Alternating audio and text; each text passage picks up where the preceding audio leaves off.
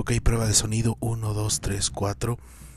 Espero que con el ruido no llame a las máquinas, pero bueno, eh, dejo este mensaje rápidamente a, a, quien quiera escucharlo. Al final de cuentas ya no queda humanidad. Eh, dejo este mensaje rápido de lo que pasó y de lo que fui de mi vida. Esta es la historia de mi vida que creo que no alcanzará la cinta para contar toda mi existencia, pero creo que fue hace, bueno, no podría decir desde hace cuánto, sino toda mi vida he vivido a la sombra de esta gran guerra contra las máquinas, hundidos en este submundo lleno de oscuridad al cual nos ha sometido la existencia y el propio odio que nos tenemos los seres humanos. No sé cuánto tiempo más sobreviviremos. Nuestro grupo está enfermo, es débil, no tenemos armas ni comida. Si llegas a escuchar esto, este es el último vestigio de la humanidad que queda, antes de que las máquinas nos encuentren y nos exterminen. Cuídate mucho y recuerda siempre que te amo. Nos vemos hasta la eternidad.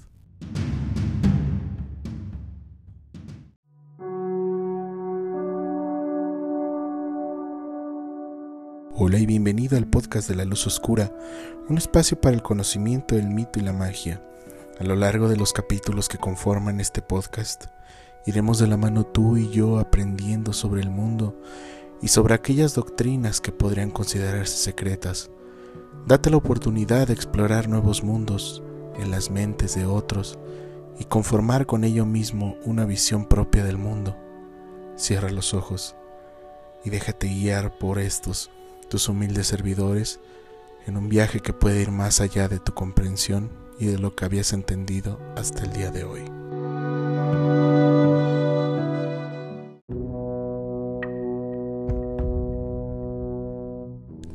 Buenas noches amigos y bienvenidos a su programa de la luz oscura, el programa que pareciera que ya es más magia lo que maneja la continuidad de nuestro programa no les voy a mentir, hemos tenido algunos problemas para las grabaciones, pero de mi parte queda de que vamos a, regularizar esta situación. No vamos a volver con la temática que teníamos estructurada en el podcast.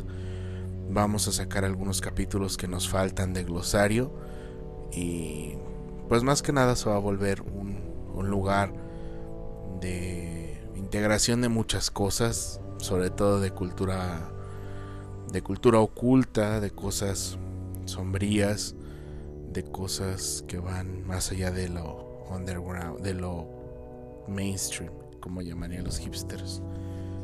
La introducción que me escucharon hacer hace un momento es un intento de mi parte de abordar el tema del día de hoy.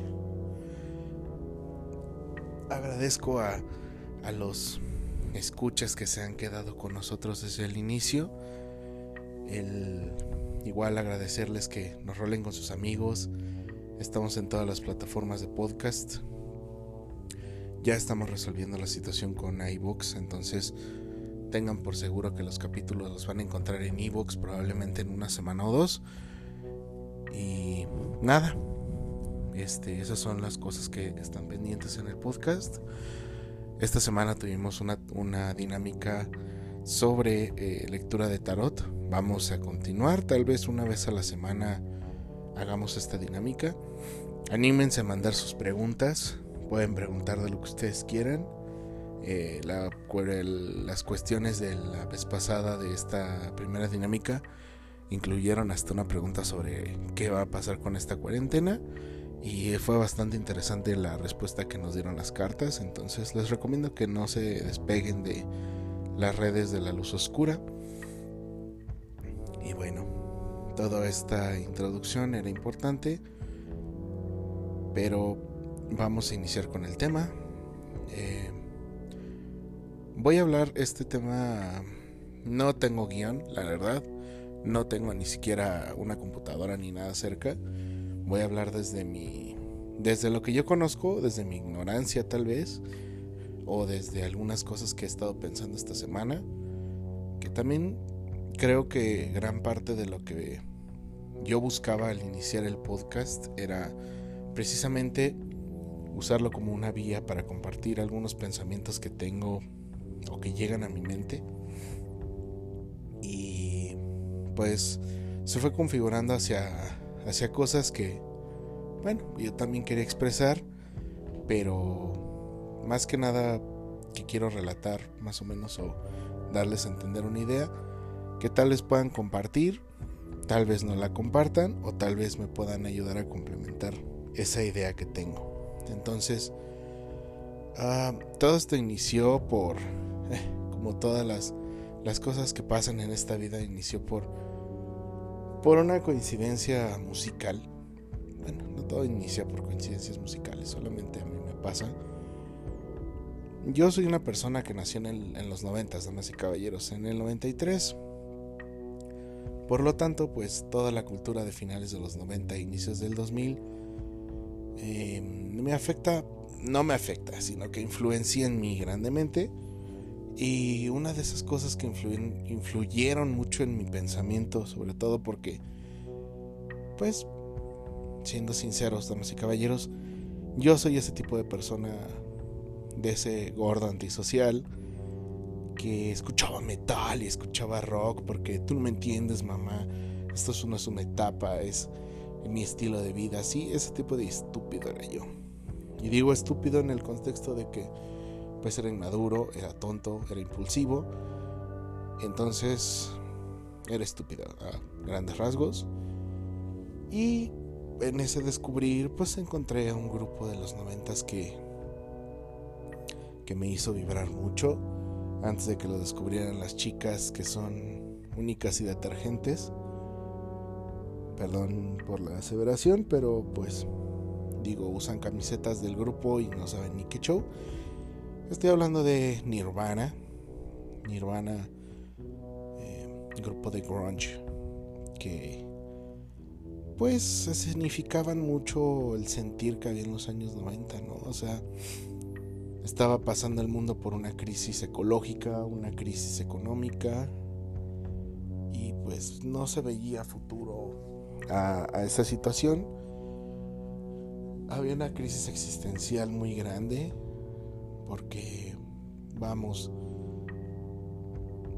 la generación de los 90 se dio cuenta de que se había vuelto víctima del sistema mercantilista de los años 70 y 80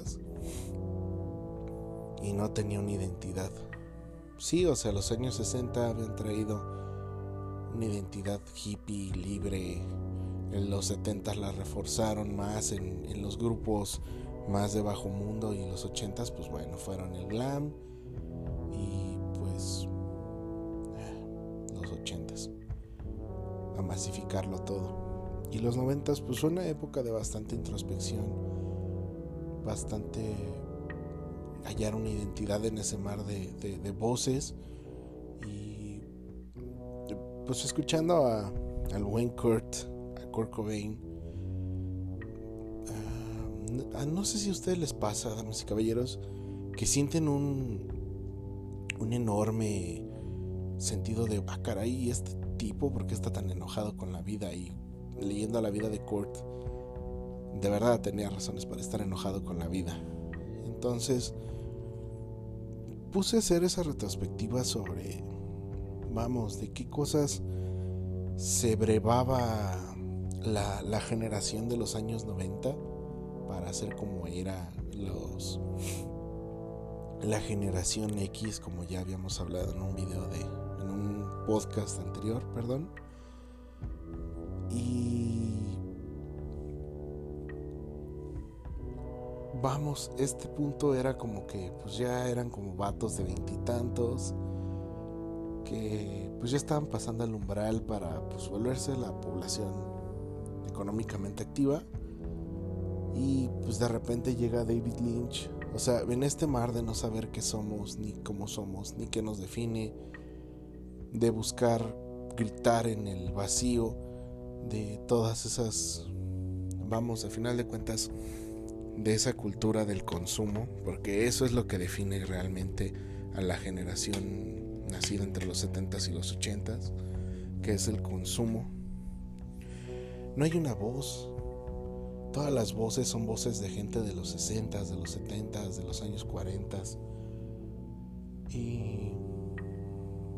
No, no, no, o sea, no hay una voz, no hay una guía, no hay un movimiento, solo hay tristeza y ensimismamiento muy canijo y llega en el año 99 David Lynch a decir, toma en la cara, pum, y nos trae, bueno, no sé si sea de David Lynch, discúlpenme si la riego, llega The Fight Club o el Club de la Lucha, que precisamente el Club de la Lucha, checándolo y analizándolo, pues es una voz a esa generación.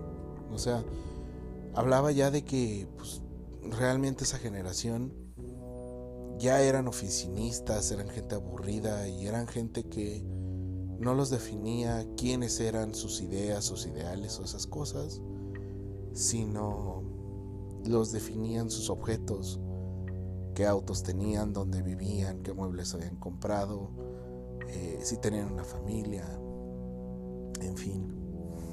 Y cuando llega esta película y dice, destruye el, status quo, libérate, pero tienes a Brad Pitt, que es el icono más grande de los noventas.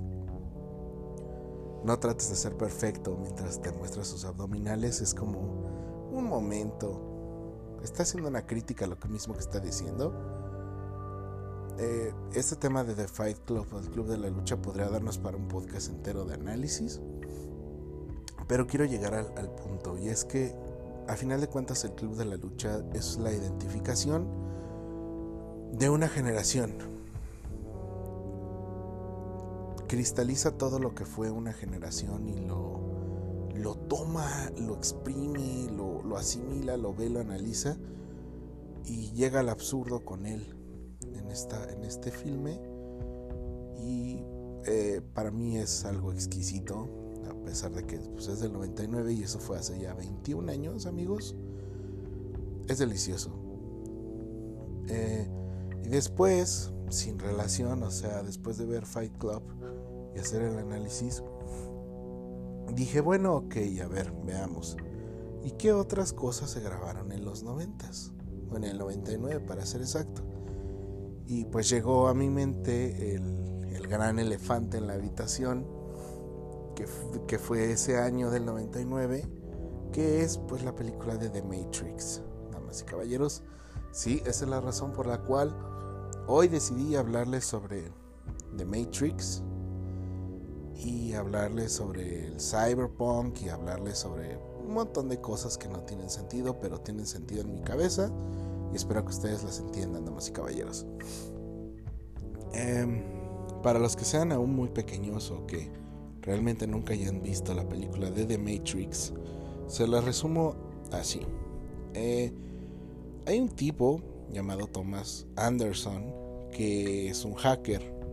No, no como el hacker tu amiguito que puede piratearse las claves para tener este, en el Fornite cosas gratis, sino un hacker así muy, muy, muy pesado que de hecho trabaja dentro de una compañía de software el 99, imagínense nada más. Y pues él está interesado en buscar a alguien que ha visto que ha hecho pues, unos colapsos muy, muy, muy, muy pesados en el mundo que se llama Morfeo. Y bueno, para esto pues también tengo que comentarles que pues antes en internet se manejaban alias no tan visibles como ahora son los nicknames de los influencers pedorros que hay. Nada de Ari Gameplays o esas tonterías, sino antes eran nombres más más que te daban una total ah, anonimato. Entonces, aparte de ser hacker, pues era este, esta persona que es Thomas, que me gustaría empezar a llamar como Neo, porque Neo es su, nombre de hacker. Empieza a buscar a este tal Morfeo y para no hacerles el cuento largo lo encuentra.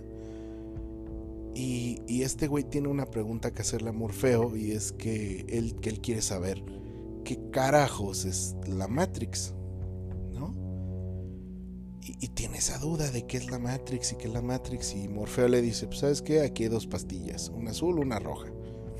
Con una te olvidas que, que me conociste y todo, y güey, regresas a tu casa sin pedos. Y la otra te va a mostrar la verdad. Y la verdad es que la Matrix es el mundo de la mente colectiva de la humanidad hecho por una computadora. Los seres humanos realmente en esa realidad son baterías nada más para darle sustento a las máquinas y pues la raza humana está a punto de extinguirse por la aniquilación de las máquinas. Los humanos se creen tan soberbios que crean a la, Matrix, o bueno, crean la IA, la inteligencia artificial. los humanos tratan de destruir a las máquinas y las máquinas agarran y empiezan a crear humanos y pues voilà, ¿no? La Matrix es, esa, es la realidad que, que manejan y hay ahí como un argumento sobre cómo destrozar la Matrix y bueno, lo interesante es el concepto de, The Matrix, ¿no? que es el mundo digital y que planteó en, el, en, el, en su momento una gran duda de que pues, realmente estamos en una simulación o este es el mundo real o, o, qué, o, o sea, porque hay como detalles que nos hacen ver que tal vez lo que vivimos es una simulación, dejando de lado la película, ¿no? Realmente la idea del Matrix no es nueva, para qué les voy a mentir. La idea de Matrix viene de, de, las ideas de, de, un escritor que ya hemos hablado algunas veces en el podcast, que es Philip K. Dick. Este, él empieza a hablar sobre el concepto de la de The Matrix. Este Él empieza a hablar sobre el concepto de la Matrix, como de que estamos todos en una simulación, que esté creado por una computadora y que nada de lo que existe es real. Pero es hasta que llega William Gibson en 1984 y, y lo pone en su novela Neuromante que pues cobra sentido todo esto del Matrix, ¿no? Básicamente lo que hace William Gibson en Neuromante es hablar sobre la experiencia precisamente de un tipo parecido a Neo y, cómo es experiencia para entrar al mundo interconectado de la Matrix. Ya después, pues las hermanas, hermanos, hermanes, lo que sea, Wachowski, toman la idea de Neuromante junto con lo que había pensado nuestro buen amigo Philip K. Dick y crean la película de Matrix, pero realmente eso me, derivó a un montón de cosas.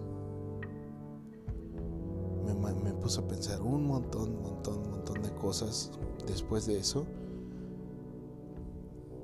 Y una de las cosas que me puse a pensar fue, ok, el hilo de la realidad y de la del, en el mundo digital es puede que sea delgado, ¿no? Tal vez vivamos en esa simulación, pero ¿por qué aquí? ¿Por qué en esta hora? ¿Por qué con este declive de la civilización occidental nos tocó estar aquí, ¿no? Um, otra pregunta que entra en mi mente es, ok, esto va a sonar extraño, pero tiene lógica, espero me sigan. Uh, volviendo a hablar sobre, sobre, sobre Fight Club y sobre Matrix, son exponentes del tiempo en el que se crearon, o sea, a finales de los años 90. Y fueron iconos para las generaciones que los vieron, o sea, para los generación X y para algunos, para los primeros millennials. Eso fue un exponente para la generación X, eso es como algo importante para la generación. Es un icono tanto Matrix como el Club de la Lucha. Y la pregunta que yo me hice es, bueno, ¿y nosotros qué va a ser relevante? ¿No? O sea, en los 80 tuvimos un montón de exponentes de, de películas en esta área, ¿no? Ya hablando más seriamente como adultos, perdona a todos los fans de los cómics, a todos los fans de de las películas de acción, pero ya dejen de vivir en su mundo de fantasía, damas y caballeros. Esos mundos de cuentitos, de cómics, que digo, a mí también me encantan, porque es una negación muy necesaria en el mundo real. Pero, o sea, yo no elevaría una obra de culto, ninguna obra relacionada con superhéroes, como están en el mundo actual. Ni siquiera los cómics que tanto me gustan, como los cómics de Alan Moore, porque realmente, seamos sinceros, todas las películas que han hecho sobre los cómics de Alan Moore son basura. Se los dije, las reglas van a cambiar. Y, y creo que me gusta que cambien las reglas. Entonces sigamos. Pues realmente los, el género de los superhéroes no va a ser un exponente de nuestros tiempos. ¿Por qué? Porque es algo prefabricado, es estúpido y lleva una agenda detrás que no es crítica, solamente te da un, algo masticado, algo procesado para tu mente y que tú solamente llegues y lo consumas y no pienses mucho, mi niño, aquí está. Mientras que las obras, que estas dos obras que les digo, Matrix y, y El Club de la Lucha, son obras que te demandan o sea, mover la ardilla. Si lo quieres ver, lo quieres ver a, todos los niveles que habla filosóficamente, artísticamente, en fin, ¿no? Suena como un mamador. Y sí, espero en sus comentarios que digan que soy un mamador. Y la verdad es que no me importa. Lo que me importa es enunciar estas cosas que les digo. Y estos son los exponentes de esos tiempos, pero ¿y nosotros qué? ¿No? Esta generación, ¿qué nos va a tocar? ¿Cuál va a ser nuestro exponente? ¿Cuál va a ser nuestro Matrix, nuestro Fight Club? ¿Cuál va a ser nuestro Ghost in the Shell? ¿O nuestro Blade Runner? ¿O esas obras que de verdad no son un mastique y algo prefabricado que al final te quedas con una sonrisa, sino que te dan ganas de llorar de lo confundido que estás? O sea, podrían decirme, ok, pues está Black Mirror, pero Black Mirror es muy tecnófoba, ¿no creen? Digo, para mí las tres primeras temporadas se me hacen un acierto y a partir de la cuarta se me hace como Billy total tecnofobia, pero no es tan sólido, no es un icono. Y... O sea, eso me lleva a otras conclusiones igual parecidas, ¿no? Que me llevan a pensar que cada vez la, la realidad está superando abismalmente las ficciones más terribles y horripilantes que hemos pensado. ¿En qué sentido? En que si alguno de los que nos escucha ha leído eh, la novela de George Orwell de 1984.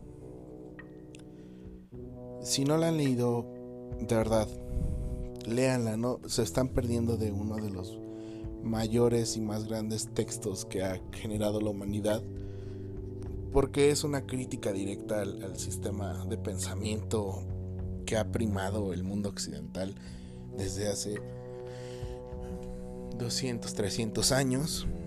Es una novela distópica. Bueno, es la más grande madre de las novelas distópicas de todos los tiempos. De hecho, ahí se crea el, género de distopía.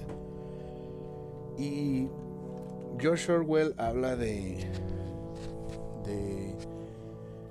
habla de muchos conceptos, ¿no? De el gran, el gran líder te observa, de que no existe la privacidad,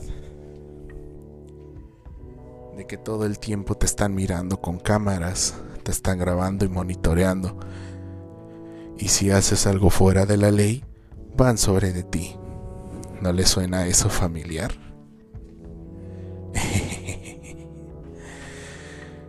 ah, por que creen que pienso que la realidad está superando a la ficción mil a uno. Y lo peor es que lo hemos aceptado, damas y caballeros. No soy un paranoico y no soy de esas personas que usan un gorrito de papel aluminio. Pero... Ah, me gusta pensar entre las aristas. De que cosas así son capaces de hacer o somos capaces de hacernos entre nosotros mismos. pero hay algo interesante que, que, es más lo que me llamó la atención de 1984 cuando lo leí la primera vez. Y es algo que pasa en la novela que se llaman los cinco minutos de odio. Al parecer, pues este sistema está, es tan dominante que las personas durante cinco minutos al día tienen derecho de sacar sus sentimientos y gritar su enojo y odio hacia alguien o hacia alguienes que el partido ha seleccionado y se convierten en espurios por esos cinco minutos de odio.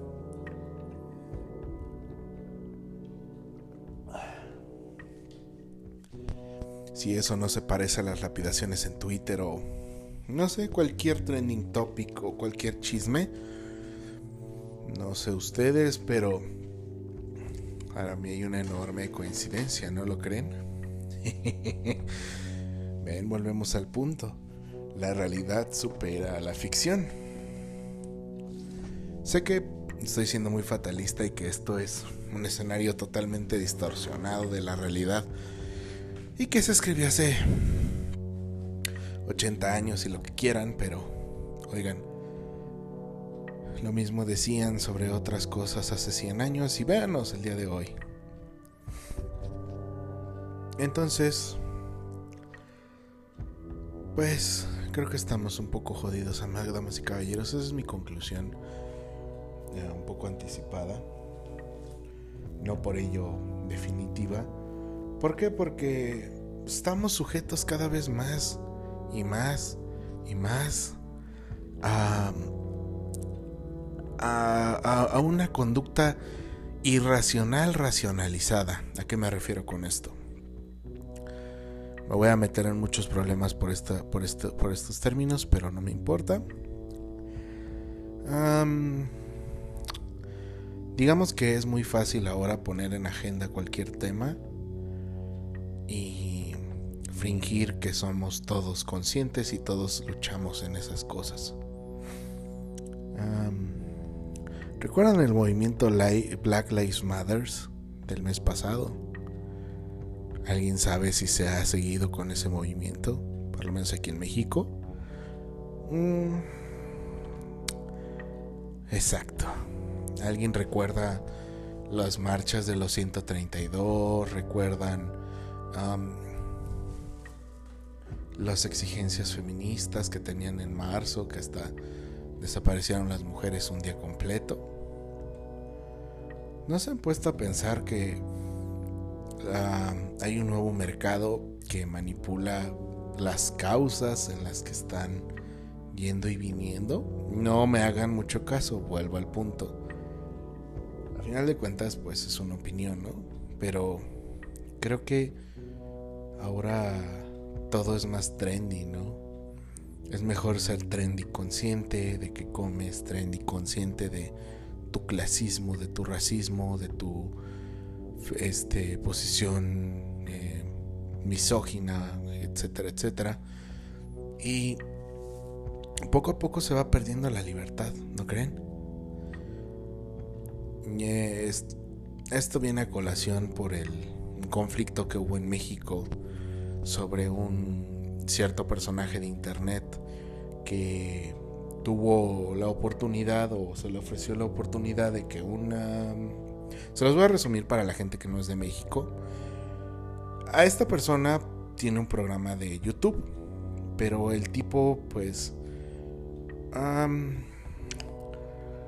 no es consciente su actuar con su discurso, ¿me entienden? El tipo aboga mucho a, la libertad, a esas cosas, a ser igual, a ser equitativo, a ser iguales, a, a todas esas cosas trendy. Y a la práctica es una persona clasista, racista, en fin.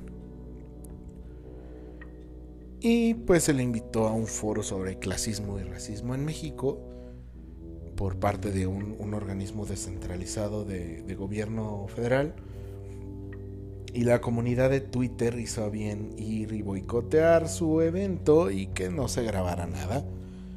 Todo porque, pues bueno, no era congruente y llegaron, destruyeron eso y después el foro se organizó entre los participantes en privado mediante una ONG. A, esta persona que les digo, al, al comentarista de internet, pues obviamente lo agarraron entre todos los otros participantes y lo hicieron pedazos.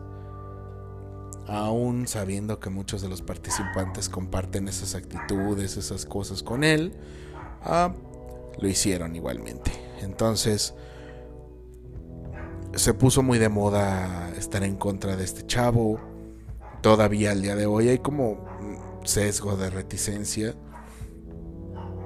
Y, y nada, o sea, varios, varios medios dieron su opinión sobre el, sobre el asunto. Y, y un medio que me, que me agradó su, su, su conclusión es otro podcast que se llama El Show de Don Peter, que yo soy muy fan. Amigos, los que me conocen saben que soy una persona bastante pelangocha, o como dirían, es muy grosero. Y pues este show de Don Peter pues es un lugar donde se hablan o se discuten temas abiertamente que pues están en boca, ¿no? Y en esta ocasión pues hablaron sobre, sobre este, este asunto y pues una de las personas que yo considero una, una inspiración para mí personal por su manera de ver las cosas y su análisis, que le quiero mandar un saludito desde aquí. Sé que no va a escuchar el podcast, pero si llega a escuchar este saludo, es para el señor Carlos Vallarta, eh, el mejor como estando pero de México, en mi opinión. Si ustedes les gusta el stand-up y no han checado nada de Carlos Vallarta, no sé qué están esperando. Vayan y chequenlo. Eh, él, él mencionaba algo que yo me quedé helado cuando lo escuché. Y es que él, decía que, que, ahora todo el mundo se hace el ofendido por esta cuestión de, de lo que dijo este, este chavo o cómo es y que para evitar este tipo de problemas deberíamos de juntarnos toda la humanidad, marcar las cosas que se deben hablar y que no se deben hablar, cómo se deben hablar las que se deben hablar y bajo qué perspectiva. Y a partir de ahí, pues dejar que la gente diga lo que quiera, ¿no? O sea, respetando esas normas, pero pues ya no sería arte. O sea, cuando él, y esta frase me fascinó y es algo que me marcó desde ese momento, y es, en el momento en que el arte tiene una línea editorial, que es precisamente estas limitantes de qué decir qué no decir, el arte se convierte en propaganda. Y la propaganda siempre obedece a un objetivo o a una persona. Y eso es lo peligroso, amigos. Eso es lo peligroso del mundo del siglo XXI tenemos tanta información en tantos lados que estamos saturados. Y lo peor es que tenemos tanta información para saturarnos hacia un solo lugar.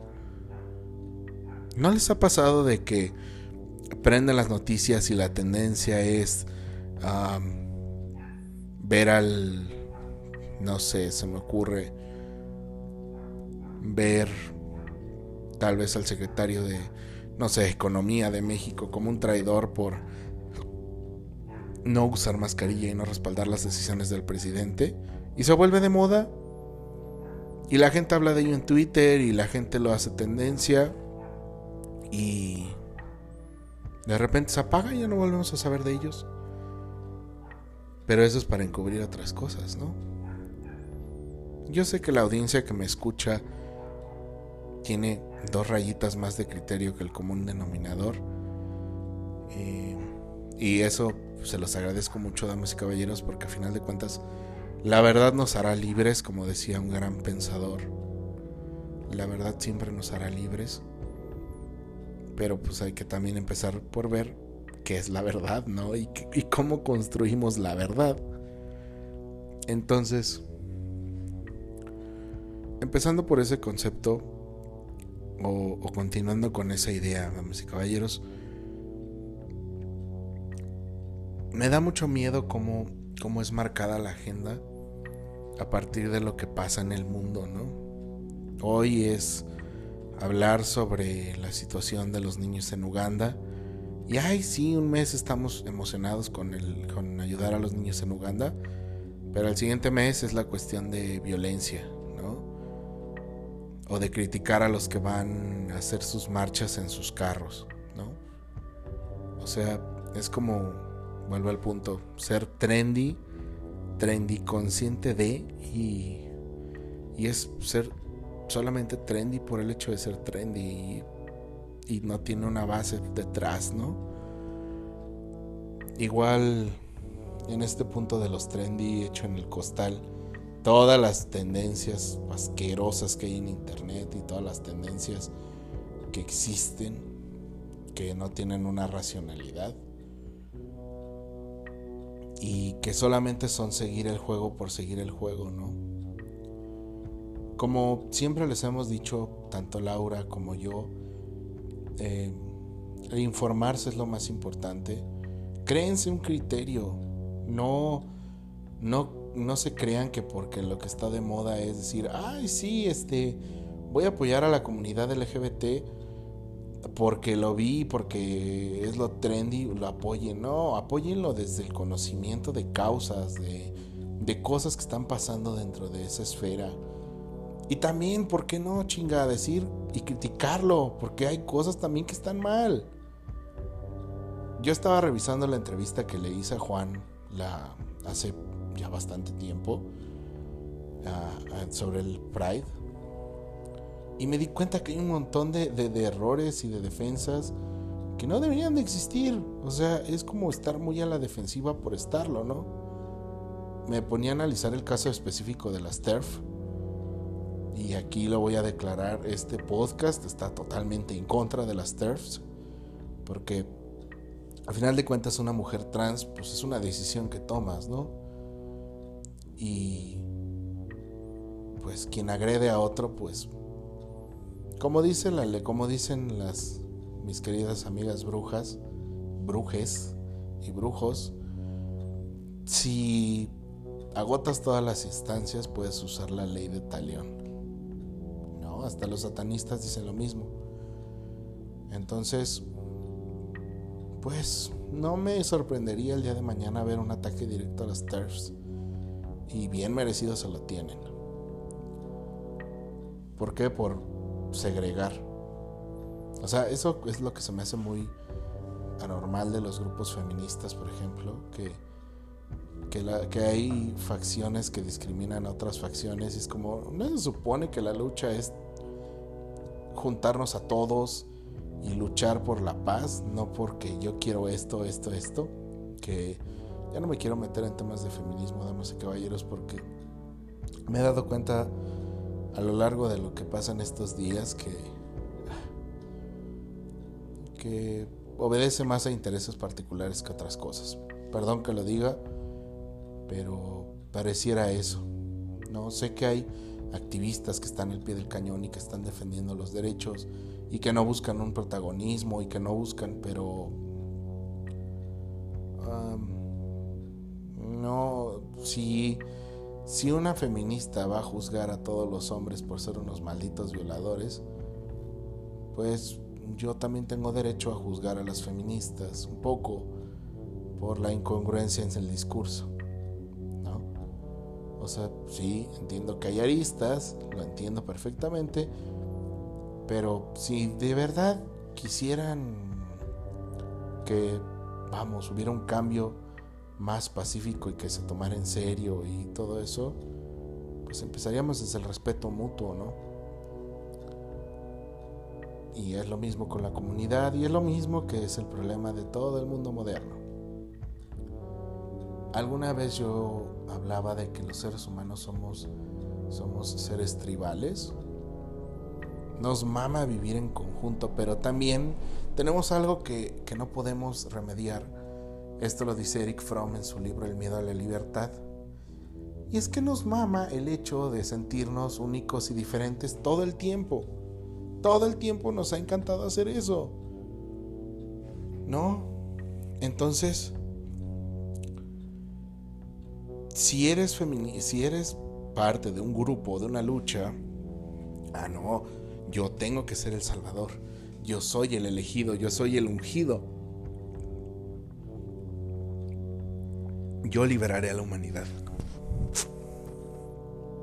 Y el pensamiento unitario es lo que provoca la desunión y eso es un perfecto coto para el poder de quienes nos controlan.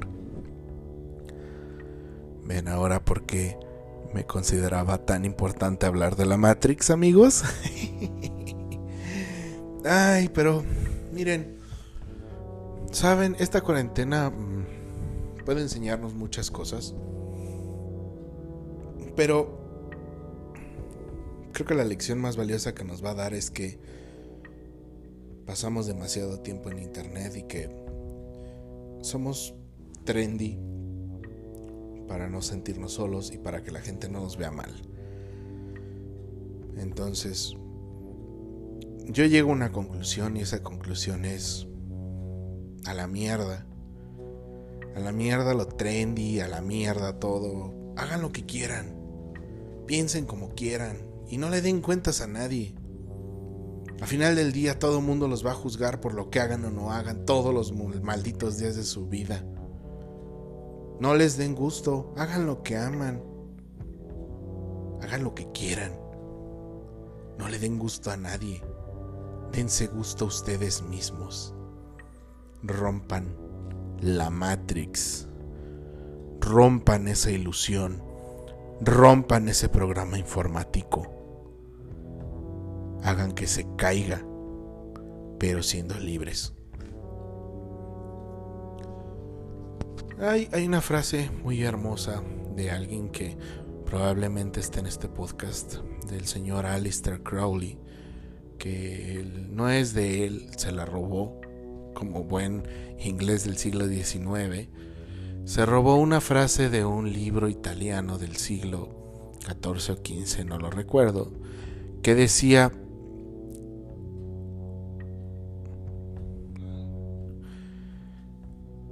que decía...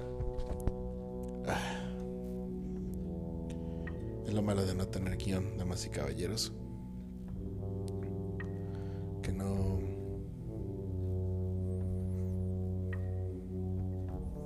Que no tenemos... Que no tenemos este, ese control.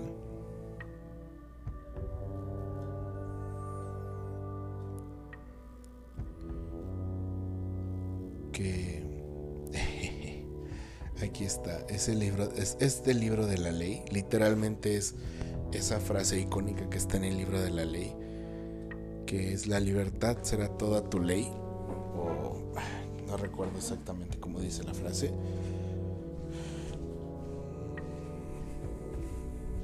De hecho, voy a a mi recámara porque mi recámara la tengo anotada en un, en un post-it y ahorita se las digo.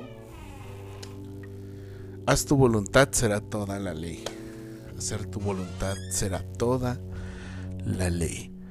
Hacer tu voluntad será toda la ley. Obviamente hacer tu voluntad implica no dañar al otro, ¿cierto? Porque pues ahí termina tu voluntad. Pero si haces tu voluntad, esa se volverá la ley. Ese es el inicio de todo, ser libres, de pensar, de correr, de hacer, de estar con quien queremos. Eso debe ser lo único que te debe preocupar. Tú mismo. El principio unitario. Sin la mierda trendy y esas cosas que están en tu exterior que te manchen, que no te consuma la Matrix, que no llegue a consumir lo más profundo de tu alma una pantalla negra, que no llegue a consumirte poco a poco lo que está en internet y que tu gemelo digital se vuelva más que tú, se vuelva tu Dios y que te vea desde lo alto y que te diga, ¿quién como ella? ¿Quién como la máquina? ¿Quién como la bestia? quién, quién como la bestia. Pero quiero concluir, damas y caballeros, fue, bastante críptico este, este episodio. Perdonen mis alucinaciones semanales, pero ha sido una semana bastante complicada. Me han llegado estas ideas de repente y no encontraba cómo sacarlas. Entonces, ustedes son mi conejillo de indias. Espero que les haya gustado este capítulo así de raro como es. Si les gustó, neta, mándenme un mensaje en la aplicación de Instagram. Estamos como arroba la luz oscura podcast. Mándenme sus mensajes y díganme, oye, está de pelos, o oye, sabes que eres un pendejo, o díganme lo que quieran. Y si les gustó el formato de este capítulo, procuraré sacar uno así de vez en cuando, cuando de verdad sea como muy necesario. Y de los programas que tengo pendientes con ustedes, pues voy a, resumirles lo de glosario, lo voy a echar en uno solo. Entonces voy a hablar de celtas, vikingos, las cruzadas y pues qué hubo en medio, ¿no? Voy a hablar sobre eso en un solo glosario. La entrevista de Jodorowsky, pues creo que la persona que me iba a otorgar la entrevista, como que no hemos coincidido en tiempos, entonces no les prometo nada pronto. Eh, voy a quitar un poquito más la estructura que tenemos del podcast, pero el, el que teníamos pendiente de clasismo y racismo también lo voy a retomar. Solamente que se acomode la agenda de mi entrevistada. Vamos a hacer esa entrevista que tenemos pendiente con ella. Y pues el sábado estaré subiendo eso de glosario y ya en la semana les diré que subirá de lo, de lo otro, ¿vale? Cuídense mucho. Este. No usen drogas. Guiño, guiño. Eh, ok. No, no, no usen drogas legales. Eso está de la chingada. Son más adictivas que las ilegales. Tampoco consuman drogas ilegales, por favor. Eh, y nada. Cuídense mucho. Nos vemos pronto. Chao, chao.